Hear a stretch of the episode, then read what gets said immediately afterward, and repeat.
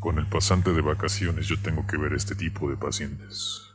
No me encanta, pero alguien tiene que hacerse cargo de ellos. Para el expediente, el siguiente hombre menciona que del mar vio salir un monstruo, un humanoide, un ente.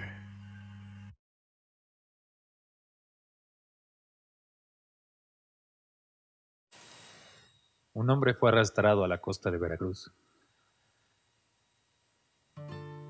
Toda mi vida he visitado las playas con gran entusiasmo. Para este momento, y bueno, con el COVID, eso se ha arruinado. Pero eso no es lo importante.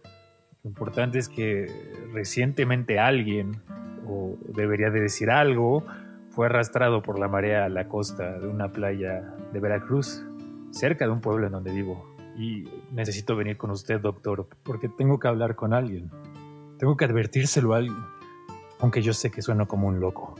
Esta mañana estaba dando una caminata por la playa en las primeras horas del día con Kelly, mi border collie color blanco y negro. Y sí, como usted podría creer, estaba usando cubrebocas. Cuando en la playa, a lo lejos, vi lo que parecía ser un cuerpo humano que estaba siendo arrastrado por la marea. Se encontraba completamente inmóvil.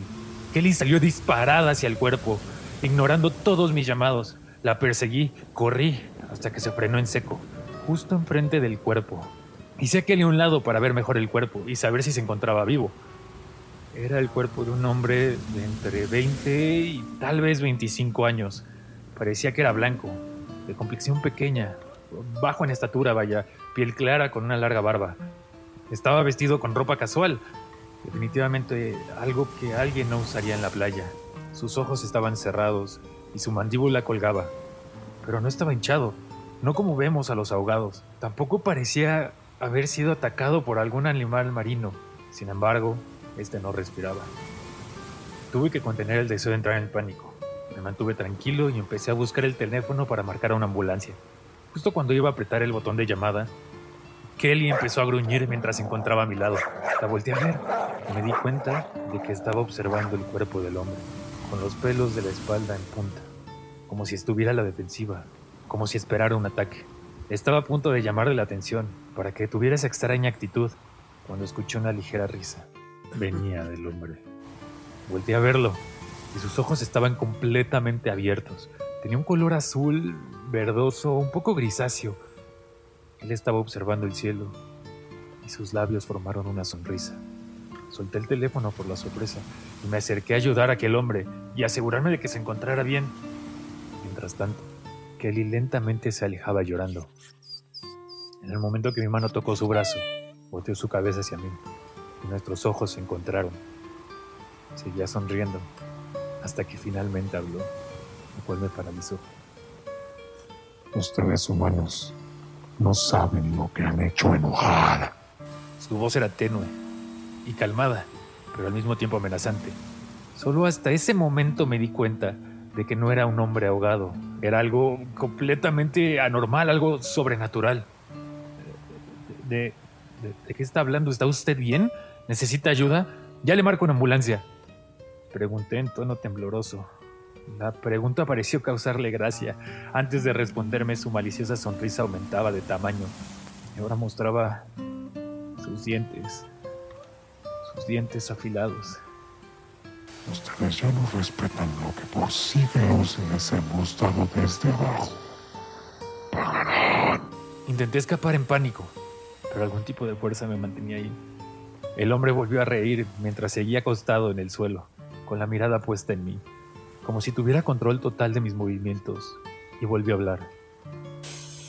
Habrá muerte, como esta pandemia más, enfermedades, hambruna, guerras sangrientas, familia contra familia, cosas peores en los años venideros, y nada lo detendrá, hasta que ustedes, seres en la tierra, aprendan una vez más a hablarnos a nosotros, los de abajo. Por primera vez se puso de pie. Mientras tanto, yo lo observaba, horrorizado, sin poder moverme. No sabía dónde me encontraba. Lentamente se acercó a Kelly, que se encontraba a mi lado y que tampoco podía moverse. No podía moverme, ni siquiera hacer un ruido para evitar que se acercara a ella. Una mascota dejara de existir. Esto sirve como lección, como un mensaje para ti, para todos. Solo podía observar con impotencia, mientras la agarraba del cuello y lentamente la arrastraba al mar. Antes de regresar al mar, con mi amado perro, me echó una última mirada con su sonrisa de dientes afilados. Una vez que desapareció en el fondo del mar, pude recuperar el control de mi cuerpo y corrí directamente hacia el agua. Nadé tan lejos como pude, pero Kelly y el hombre que había venido del agua desaparecieron. Él se llevó a mi perro, se llevó a mi perro sin ningún motivo. Y yo no dejaba de pensar, de imaginarme que otras cosas peores podrían hacer.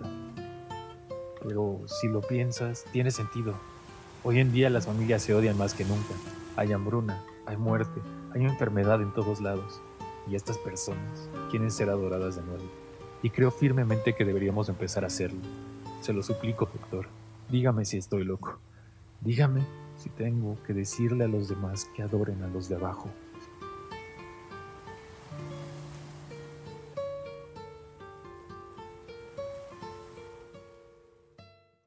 Para más información del programa, videos, imágenes y datos curiosos, visita nuestras redes sociales.